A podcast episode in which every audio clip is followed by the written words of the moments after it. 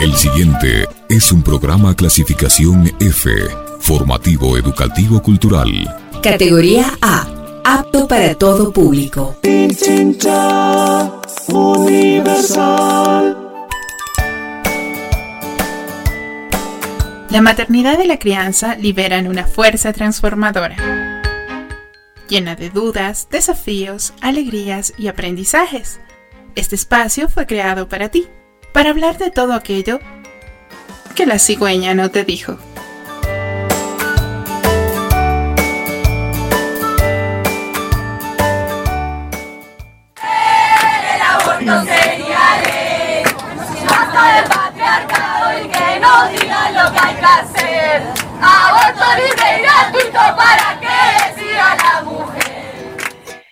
jueves 29 de abril del 2021, la Corte Constitucional del Ecuador declaró inconstitucional el artículo 150 del Código Penal que establecía que solo las mujeres con discapacidad mental podían abortar en caso de violación. Ahora, cualquier mujer violentada sexualmente que quede embarazada podrá abortar.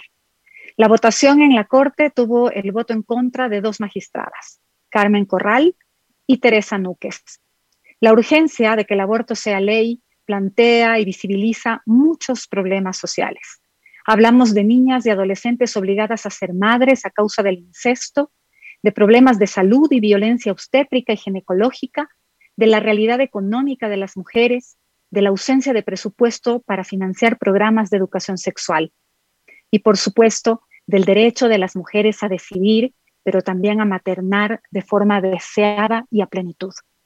Las madres debemos tener el derecho a celebrar nuestro día este domingo y nuestra vida a cada instante. Ser madre es una tarea que demanda muchísima entrega emocional, física y mental. Ser madre no es un asunto menor. No se trata solo de saber cambiar pañales o de aprender a sacar los gases. Se trata de acompañar a crecer responsablemente a otro ser humano.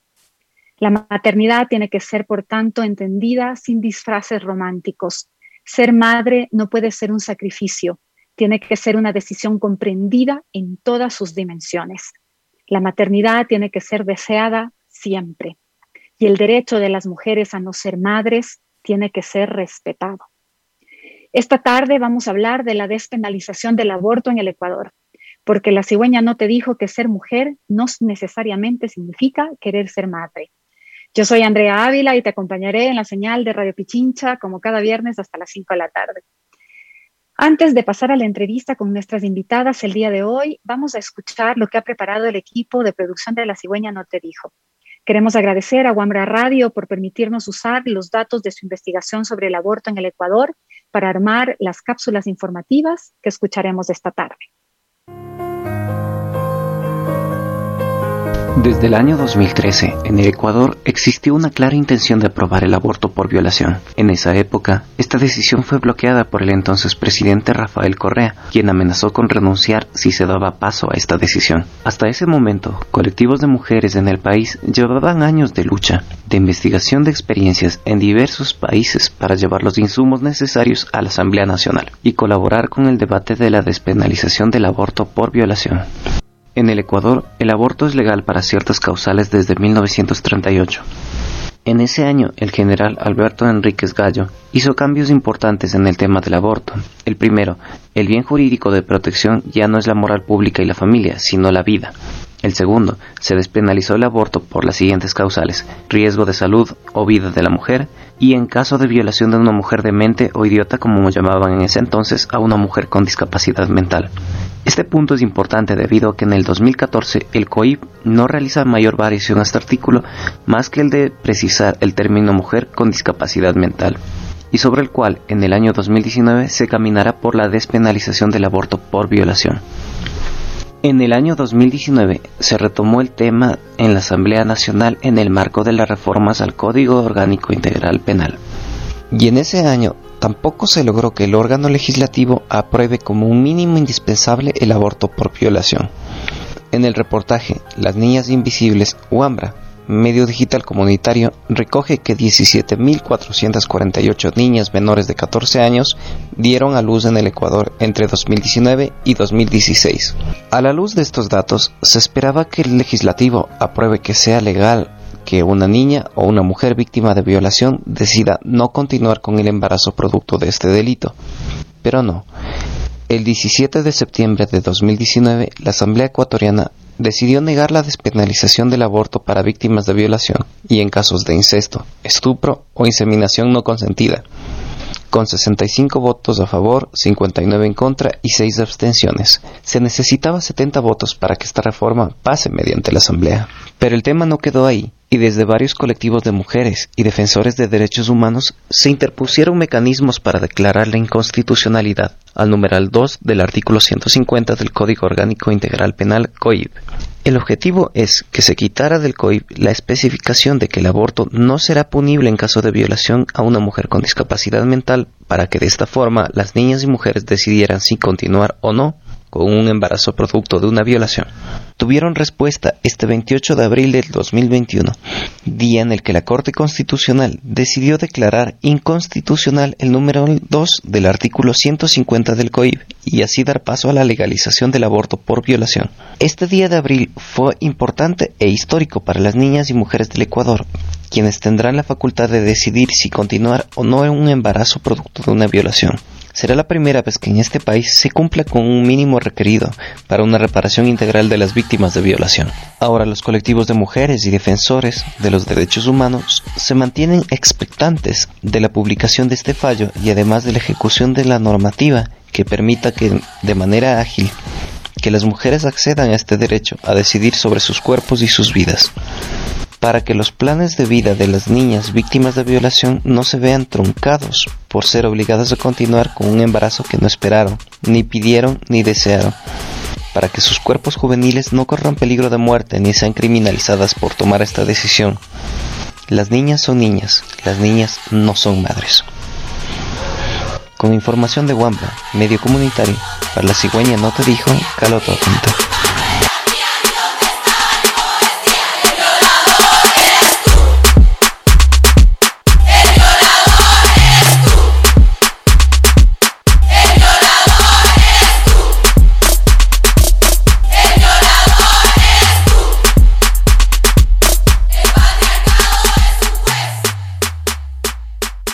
La cigüeña no te dijo.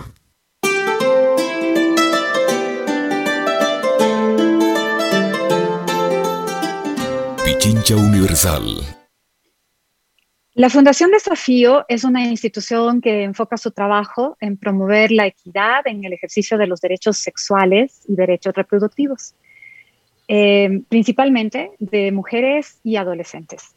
Surcuna, por su parte, es una organización feminista que trabaja en defensa de las mujeres que han sido criminalizadas por abortar y en el acceso a la justicia de mujeres y niñas en el Ecuador.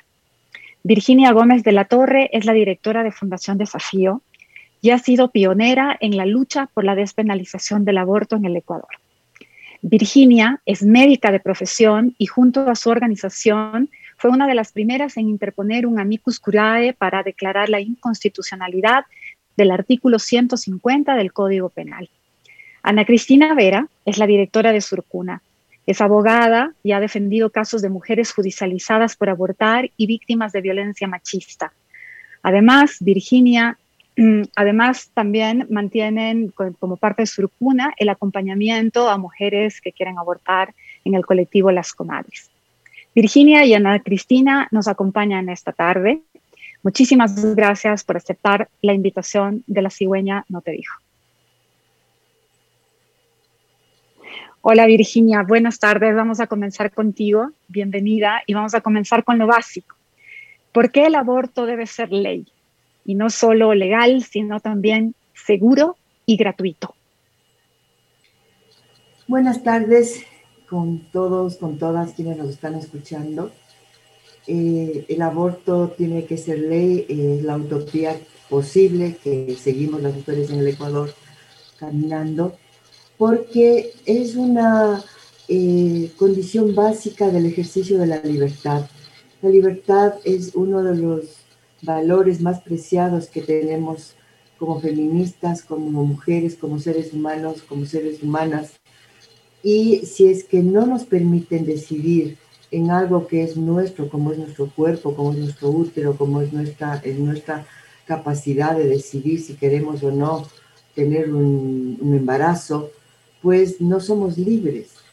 Eh, y la libertad es eh, un bien, desde mi punto de vista y para mí personalmente, el bien más preciado que tenemos como, como personas, ¿no? como seres humanos. Entonces, el aborto en ese, ese sentido es eh, la expresión de la capacidad que tengo para decidir, para elegir, para decidir en libertad si quiero o no continuar con un embarazo, porque los embarazos no deseados, sean cual sea la razón por la cual se produce, esa es una información que solo le compete a la mujer, o sea, solo la mujer puede saber por qué razón no quiere continuar con ese embarazo.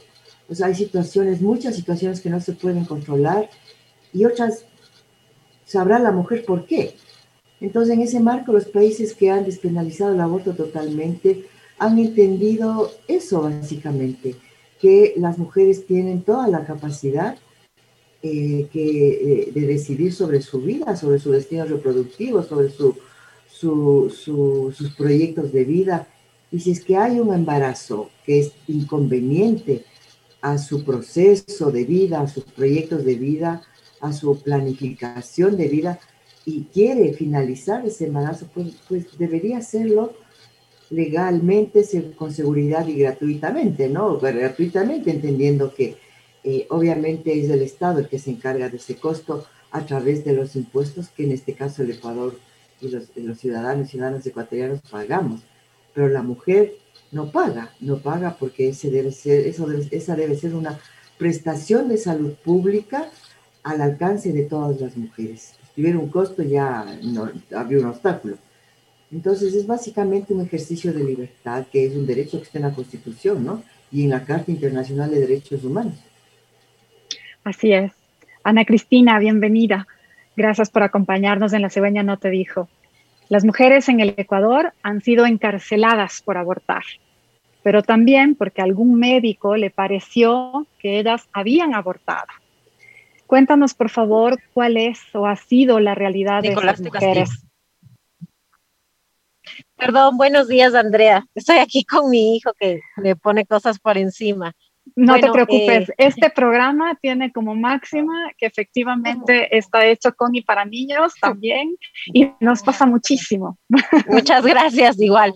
Bueno, eh, yo creo que una de las grandes consecuencias del tema de eh, la penalización del aborto es efectivamente que muchas mujeres son criminalizadas por tomar decisiones sobre su vida o su salud, ¿no?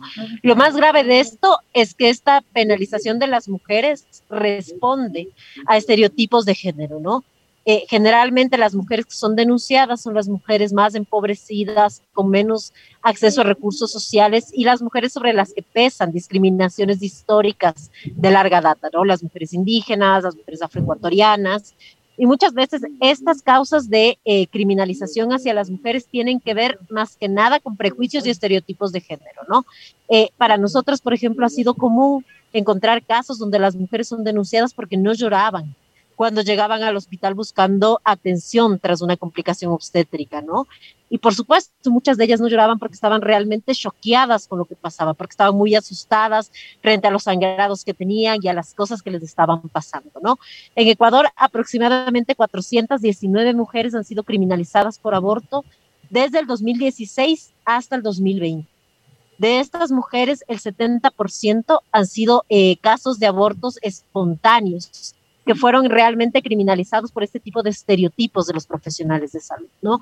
Un 100% de estas mujeres han sido mujeres empobrecidas y muchas de estas mujeres, mujeres afroecuatorianas y mujeres indígenas, que justamente son criminalizadas porque no tienen, si quieres, acceso a recursos sociales que les permita eh, buscar eh, atención segura, ¿no?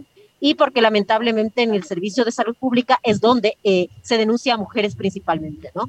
Eh, es por esto que la penalización del aborto es también un tema de justicia social. porque afecta efectivamente a determinadas mujeres mucho más que a otras. Y generalmente a quienes afecta más es a aquellas que están en mayores condiciones de vulnerabilidad y quienes requieren una mayor protección estatal. Entonces ahora despenalizar el aborto por violación es una forma de justicia, no solamente de justicia legal, sino también de justicia social para muchas mujeres, niñas sobrevivientes de violencia sexual que se han visto eh, forzadas o abortos clandestinos eh, frente a un embarazo no deseado producto de violencia sexual o efectivamente a ser criminalizadas y encarceladas por decidir no continuar este tipo de embarazos, ¿no? Virginia, ¿cuál ha sido la barrera más grande en contra de la despenalización del aborto por violación, en, en lo político y en lo social también? Bueno, han habido varias barreras. Eh, creo que el proceso que hemos vivido ya varios años ha sido vivir en un estado machista, patriarcal, que ha colegislado con grupos conservadores y con grupos muy ligados a las élites religiosas, tanto cristiana evangélica como católica. Entonces, en ese marco, los grupos eh, que ahora se han fortalecido mucho, como les llamamos grupos antiderechos, han interpuesto mucho de su, de su activismo y de, su incidencia política en el ámbito de los espacios donde se toman decisiones, como es la Asamblea. Eh, en el proceso que vivimos en la Asamblea el año 2018, 2019 fundamentalmente, eh, presentamos la misma argumentación, se hicieron los mismos análisis que se hizo eh, en, la, en la Corte Constitucional, o sea, no es que hubo, no, es que los análisis eran distintos, ni los argumentos eran diferentes. E incluso en la Asamblea, en la Asamblea Legislativa eh, se presentaron y hubieron, eh, hubo un debate amplio de, gente que vino de fuera, expertas, expertos, de, compañeras que eh, se presentaron en la, Comisión de Justicia, se presentaron en el plenario, eh, hicimos un, se, produjo, digamos, un debate amplio que también traspasó a la sociedad, o sea, eh, pero los mapeos que hicimos hasta el último día daban, daban la posibilidad y daban, nos daban la certeza de que teníamos 71 votos. Ese fue el último mapeo que hicimos, qué sé yo, como a las cuatro y media, cinco de la tarde. Pero al final, cuando ya se, iba a hacer la votación, cuando ya se iba a dar la votación, fueron precisamente asambleístas ligados a la iglesia evangélica, los que, eh, eh, una asambleísta que eh, empezó a desinformar a través de un texto en donde se, se dijo que se iba a permitir la despenalización total, que se iban a abortar, qué sé yo, hasta los nueve meses. Bueno, todas, todos esos mensajes de despreciables que también han salido ahora último a propósito de la, de la eh, resolución de la, de la Corte Constitucional. Pero eh, eh, en ese marco también vemos que el tema político, el tema político, cuando los, los casos, cuando los temas se ponen en la arena política es cuando sucede lo que sucedió en la Asamblea, lo que sucedió en el 2013. Ahí también teníamos los votos, pero fue eh, un colegislador con tanto poder como el expresidente Correa que dijo no. En el caso, en este caso, eh, se dicen muchas cosas, ¿no? O sea, había un acuerdo con, eh, con, el partido, creo, y el partido y el gobierno, que también una de las, de las cláusulas, digamos, de este, de este acuerdo era no despenalizar el aborto en casos de violación. O sea, había un, guion que, cumplir, digamos, a cambio de otras cosas. Entonces, eh, yo creo que eh, ya en el momento en donde se define eh, este tipo de políticas a favor de las mujeres es en la asamblea, es donde se toman las decisiones, donde, en donde se consiguen los votos, es ahí donde se materializan los derechos, digamos, y, los avances. Entonces, yo creo que un, un, problema fundamental es cuando los derechos de las mujeres como este, derecho a decidir, se convierten en botín político. Y como vivimos en una sociedad patriarcal, pues eh, los temas y los problemas de las mujeres no importan, o sea, bueno, que esperen nomás. Total, no estamos de acuerdo y, pasemos a otro tema y, perdimos. Incluso perdimos ganando, ganándoles a los antiderechos porque teníamos 65 votos. Eh, y claro, las asambleístas que se abstuvieron habían comprometido su voto, luego se abstuvieron por, por el tema electoral también, ¿no? O sea, eh, el, presidente electo parecía que, o sea, se dijo que llamó y les dijo que no voten, o sea, hubo ahí toda una serie de, de, manipulaciones que hizo que eh, se retracten, se abstengan voten no, o sea, cinco votos que los teníamos seguros no se dieron y también votos, ¿no? De las otras bancadas eh, que nos, nos, ofrecieron votar más y votaron menos. Entonces es, es un tema político, es un tema de, de, pagar favores también, en, fin, o sea, yo creo que ese es el mayor obstáculo que está muy ligado, ¿no? A las élites económicas y a las élites políticas y a las élites religiosas, y también es un tema de... Em, de unos procesos regionales que son promovidos por las iglesias, por ejemplo, de los Estados Unidos. Eh, un gobierno como el de Trump eh, favoreció también este tipo de, de, fortalecimiento de estos grupos. Entonces, son varias, varias dificultades. Cuando pasó el tema al presidente Moreno, que podía haber vetado a favor, eh, el presidente Moreno estaba a, a cuatro días de la terminación del paro de octubre, un país, un país roto por la violencia, un país eh, prácticamente eh, colapsado por, por, toda la represión que hubo. El, presidente no vetó a favor, a pesar de que podía, y le pasó a la Corte Constitucional.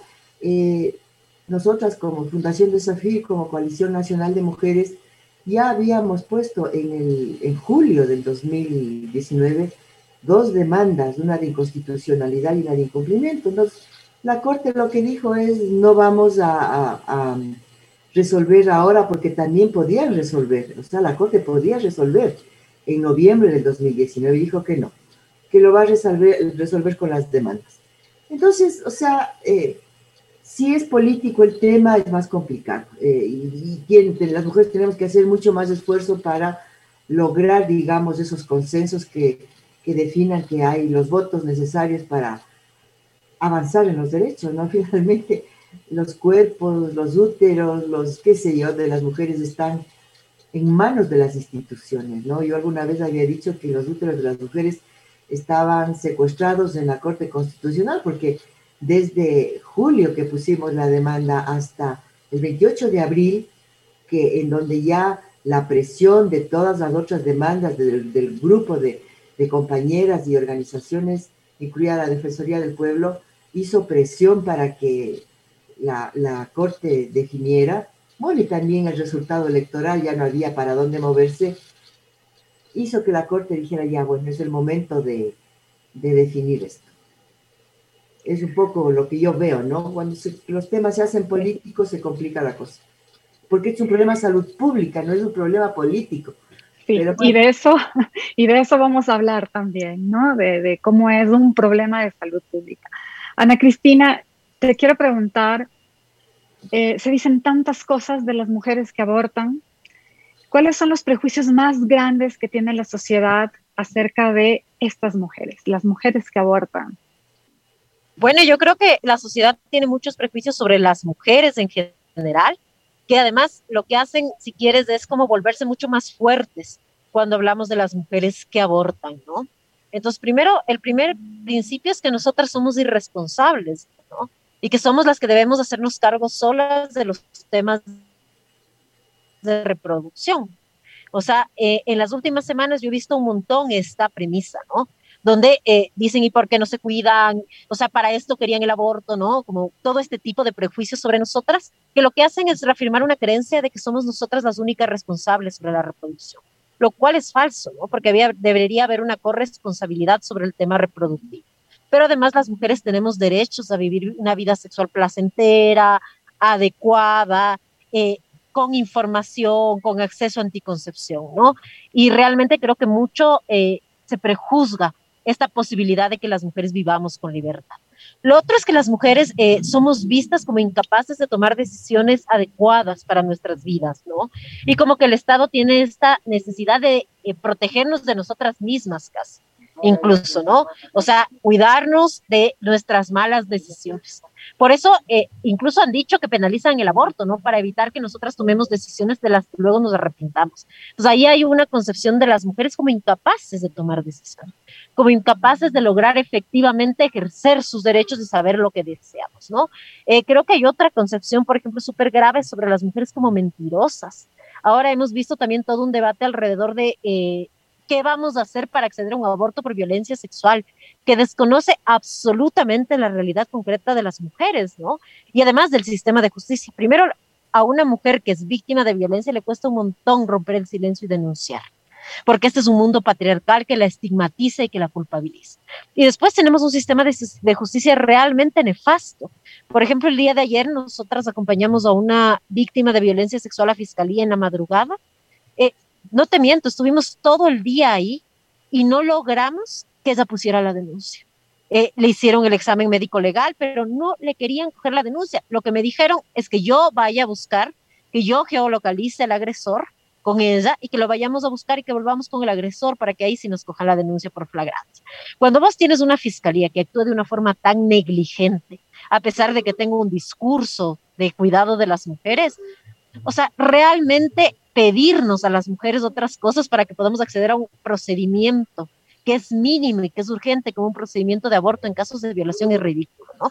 Pero hay esta concepción de que nosotras mentimos, de que nosotras nos inventamos la violencia, de que eh, no queremos denunciar porque estamos mintiendo, cuando en realidad es porque tenemos este sistema de justicia realmente horroroso y porque romper el silencio frente a la violencia sexual es muy fuerte, ¿no? Y sobre las mujeres que abortan se dicen un montón de cosas, o sea, que no, por ejemplo, eh, que son malas, que son antinaturales. Por ejemplo, se piensa que no están hechas eh, para maternar, cuando en realidad la estadística nos muestra que las mujeres abortamos en distintas situaciones, ¿no? Abortamos las que somos madres y las que no, como decía Virginia, por distintas razones, que no tiene por qué la sociedad entrar a discutir, porque son únicamente nuestras decisiones que tienen que ver con nuestras vidas concretas, ¿no? Pues yo lo que creo que justamente hay que hacer es trabajar por cambiar estos patrones socioculturales también con contrarios al ejercicio de los derechos de las mujeres, ¿no? Y que hacen creer que efectivamente tiene que haber un Estado tutelar, pero además tiene que haber una familia tutelar que decida cuándo podemos y cuándo no podemos abortar. Y creo que ahí un ejemplo era eh, las causales de legalidad del aborto que ya habían, ¿no? ¿Quién determinaba, por ejemplo, que una mujer eh, con discapacidad eh, podría asistir pudiera acceder a un aborto? Era normalmente sus familias.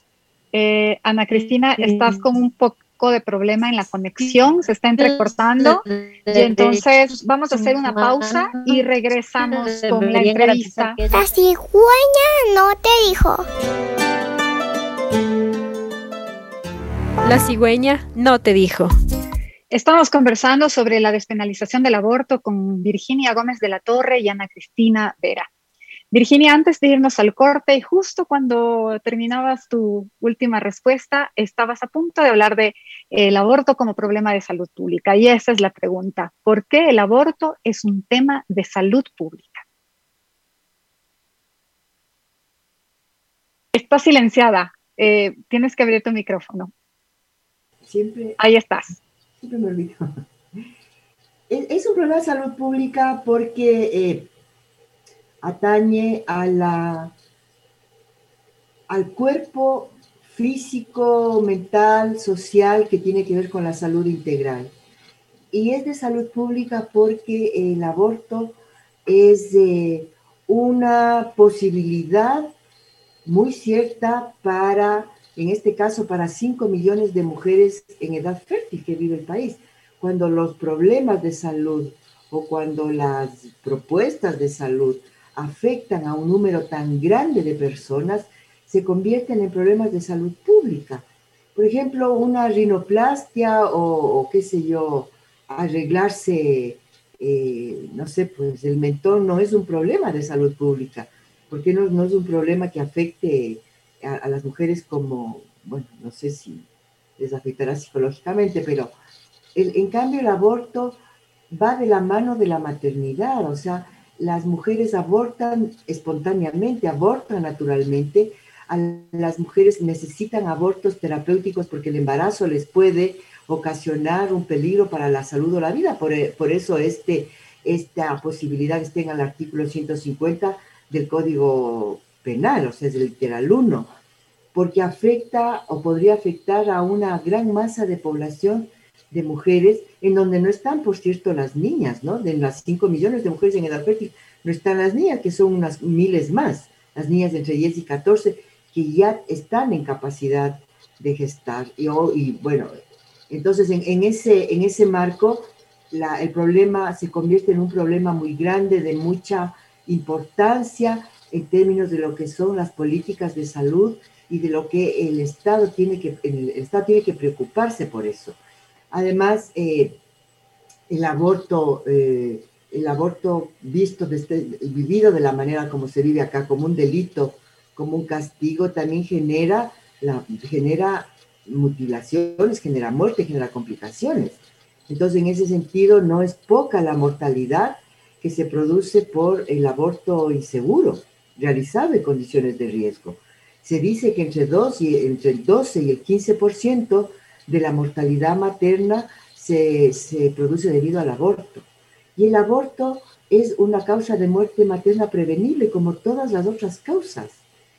El tema es que como es una, una, problemática que atañe a la, decisión de las mujeres, a su soberanía, a su, a su empoderamiento, pues obviamente un estado como este se ha impedido que la mujer tome una decisión y pueda ser atendida de una manera adecuada. Yo quisiera poner un ejemplo así rápidamente como en Rumanía, en, la época del dictador Ceausescu, antes de que entre este, este, este dictador sanguinario al, al, poder, el aborto era legal y los anticonceptivos eran eh, ofrecidos de una manera gratuita, qué sé yo.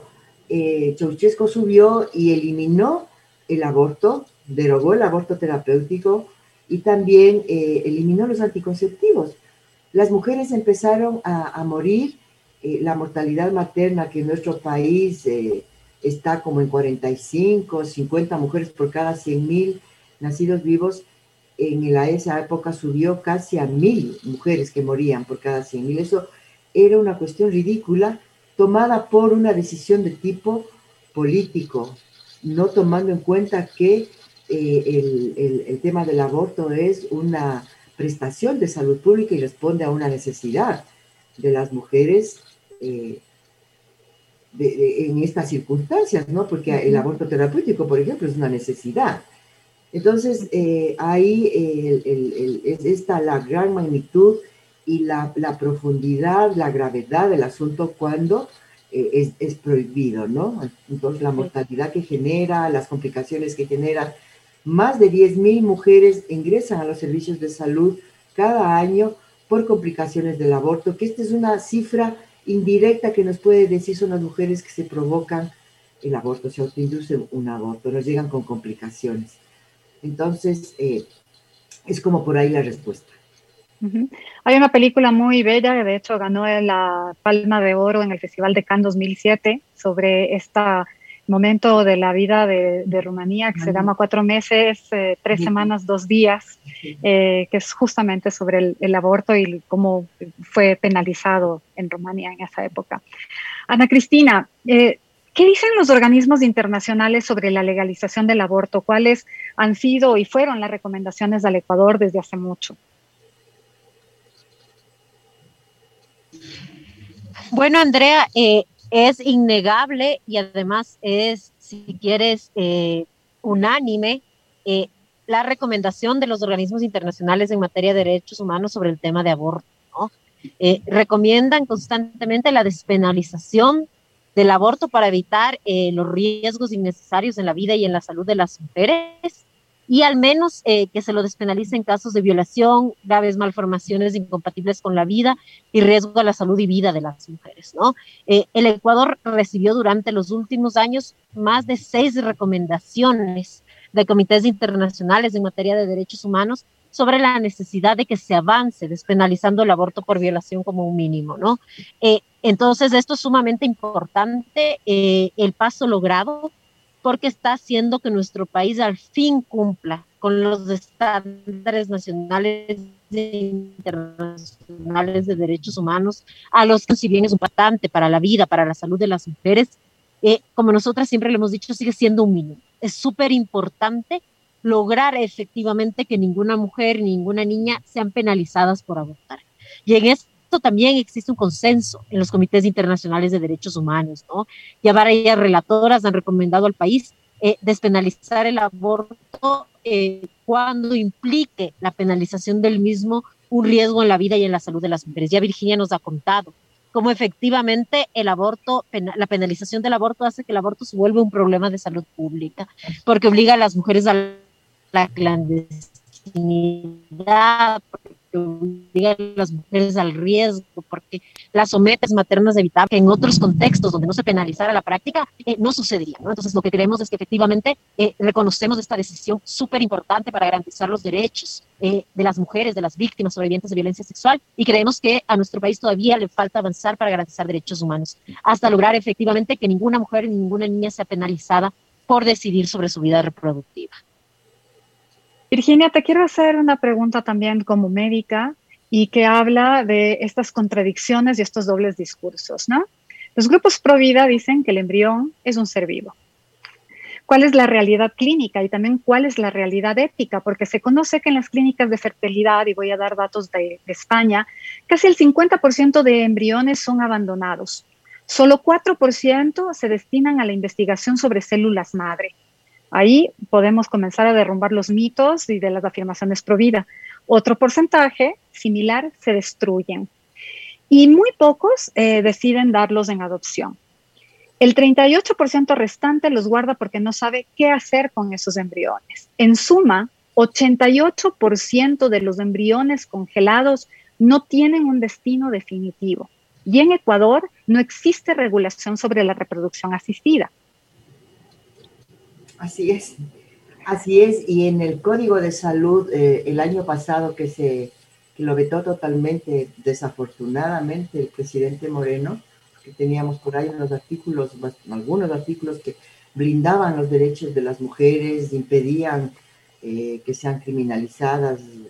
Eh, pero también en ese código de salud estaba la gestación subrogada, que no se había discutido, que no se había analizado, no había habido un debate y pedíamos que no se apruebe y pedimos que no se apruebe porque la gestación subrogada es una barbaridad, es, es, es un mundo desconocido en donde pasa cualquier cosa como la que estás planteando, pero también pasan cosas peores como en la pandemia, niños, niños que, que ya nacieron, que tenían un destino para ser vendidos niños que se quedaron atrapados en algún país de... Así es.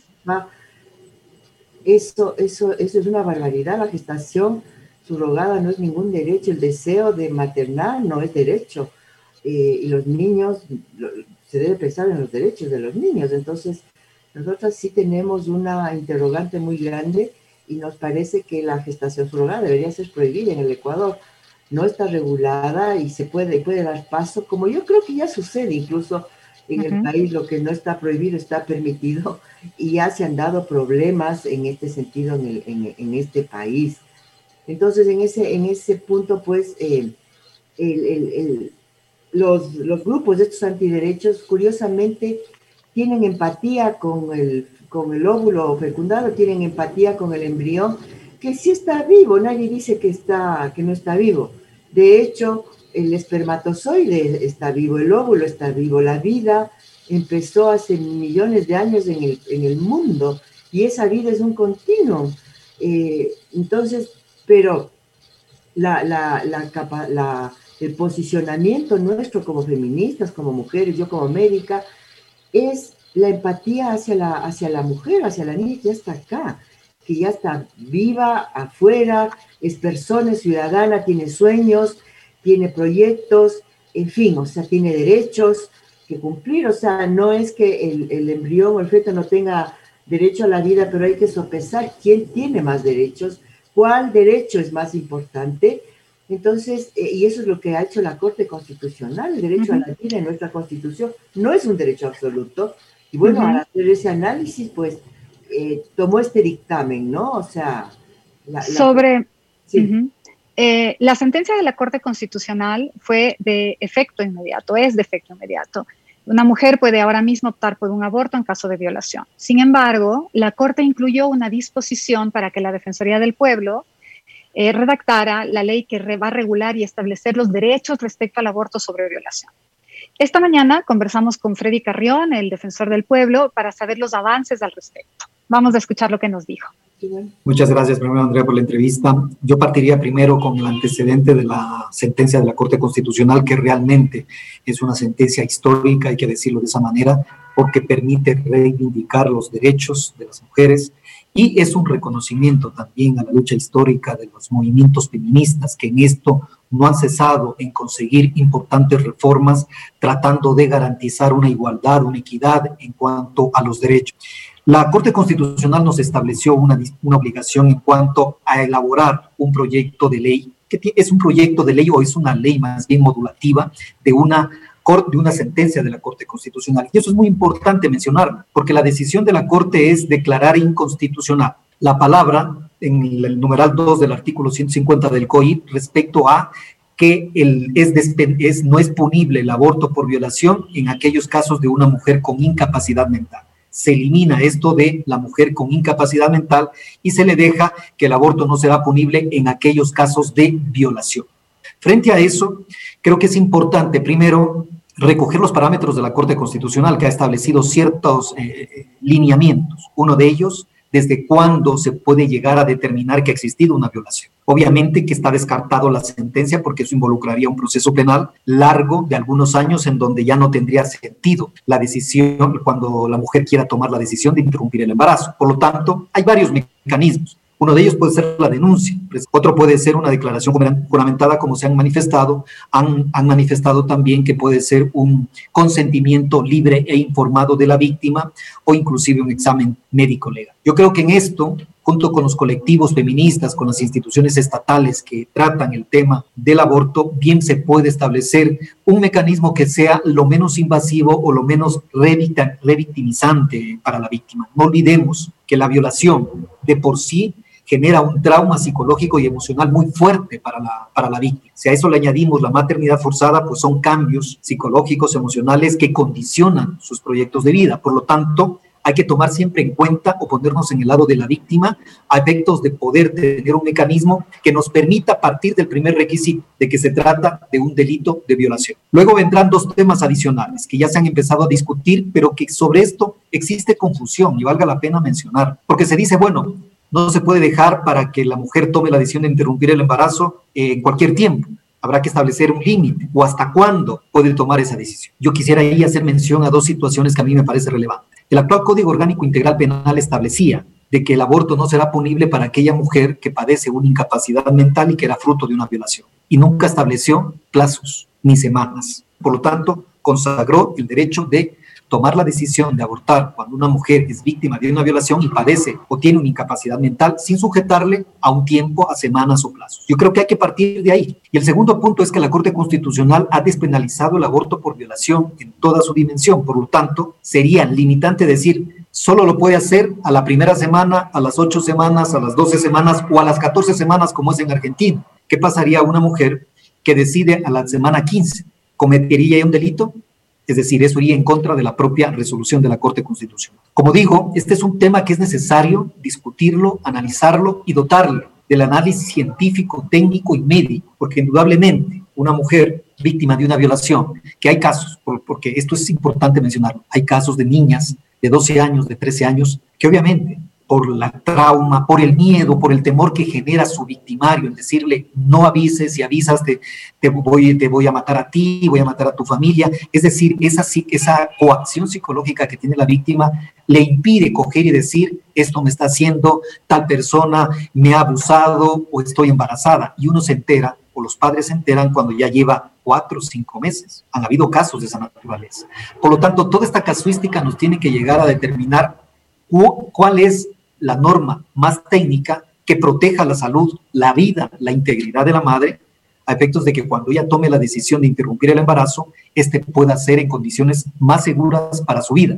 Hay que proteger y garantizar que la decisión que toma la madre de, de la víctima, perdón, de interrumpir el embarazo fruto de la violación sea lo más segura con los métodos y procedimientos médicos más seguros posibles. Y el tercer punto, que yo lo plantearía de estos lineamientos que ha establecido la Corte y que deberán los organismos feministas y las personas que conocen del tema discutir, porque en esto la Defensoría del Pueblo quiere convertirse en un medio, nosotros no vamos a imponer absolutamente nada, sino que sea fruto de un consenso en donde tengamos los conceptos básicos aceptados, acordados, de tal manera que podamos avanzar. Y como le decía, el tercer punto tiene que ver con los servicios públicos de salud. ¿Qué pasará, por ejemplo, cuando una persona decide acudir ante una clínica hospital privado? Presenta, o más bien justifica que ha sido violación, justifica de que tiene la decisión de interrumpir el embarazo, tendrá un costo. A eso tenemos que regular, porque esto no puede tener ningún costo para aquella víctima que ha decidido interrumpir el embarazo, sea en lo público, obviamente, o sea en lo privado, que ese es la, uno de los temas de mayor preocupación. Y eso viene atado con el tema de la objeción de conciencia cuando un médico decide que no puede, eh, que no puede practicar el aborto, en el ejercicio de un derecho, además, la, objeción de conciencia es un derecho que les asiste a ciertas profesiones, por lo tanto, también tendremos que garantizar que sin afectar el derecho de la objeción de la conciencia, pero eh, la, la, víctima de una violación pueda recurrir ante otro médico que tenga la seguridad y la confianza de que se le practique una operación quirúrgica con todas las condiciones seguras. Así que esos son de una otra manera lo que yo diría los puntos más eh, neurálgicos de esta discusión, en donde los colectivos feministas e instituciones del Estado que tratan estos temas, que tienen que ver con la violencia de la mujer, como el Consejo Nacional de la Igualdad, Secretaría de Derechos Humanos, el propio Ministerio de Interior respecto de las estadísticas, la propia Fiscalía, por supuesto, General del Estado, que recoge las denuncias, que inicia los procesos de investigación, con quienes tendremos, y la Federación Médica Ecuatoriana o las facultades de medicina, con quien tendremos que consolidar una propuesta que vaya en ese sentido de proteger el derecho de la, de la mujer a tomar la decisión de interrumpir voluntariamente el embarazo. ¿En qué fase está este proceso? Bueno, aún no nos hemos reunido porque estamos delineando en primer lugar una hoja de ruta que nos establezca con plazos y fechas para cumplir con lo que dice la Corte Constitucional en dos meses de notificada, las, de publicada la sentencia en el registro oficial, porque todavía no se ha publicado la sentencia y con lo cual no ha empezado a correr ese plazo. Plazo insuficiente porque son temas sumamente complicados, densos, complejos, pero indudablemente que ya estamos desarrollando una hoja de ruta estableciendo quiénes o cuáles organizaciones deben ser las que participen. Esto se encuentra abierto, por supuesto, a todas las organizaciones y colectivos feministas. Lo importante es que vamos a generar mesas técnicas en función de los temas que debemos desarrollar, de tal manera que podamos ir avanzando en el desarrollo de las normas, no necesariamente ya la norma completa, sino la idea general que esté consensuada, el concepto, las consecuencias, cómo se la debe tratar. Así que estamos desarrollando este, esta hoja de ruta. Se están invitando, por supuesto, a los colectivos de organizaciones feministas que quieran ser parte para formar estas mesas técnicas y a partir de ahí empezaremos ya con la primera convocatoria una vez que tengamos la publicación de la sentencia. La cigüeña no te dijo. Les quiero agradecer muchísimo, Virginia y Ana Cristina. Se nos quedaron un montón de temas, de audios, de producción que teníamos listos para hoy. Nos faltó muchísimo el tiempo, pero nos ponen a correr. Tenemos solamente hasta las 5 de la tarde y tenemos un minuto para cerrar. Este programa lo queremos dedicar a todas las madres y también a las mujeres que han decidido no serlo. Este programa lo construimos pensando especialmente en las madres que van a surgir de maternidades deseadas y plenas y por supuesto se lo dedicamos a todas las mujeres criminalizadas por abortar. Gracias Virginia y Ana Cristina una vez más. Su trabajo y su lucha nos inspira muchísimo. Gracias al equipo de producción de La Cigüeña No Te Dijo, al Pato Pinos en los controles, a todo el equipo de Radio Pichincho Universal.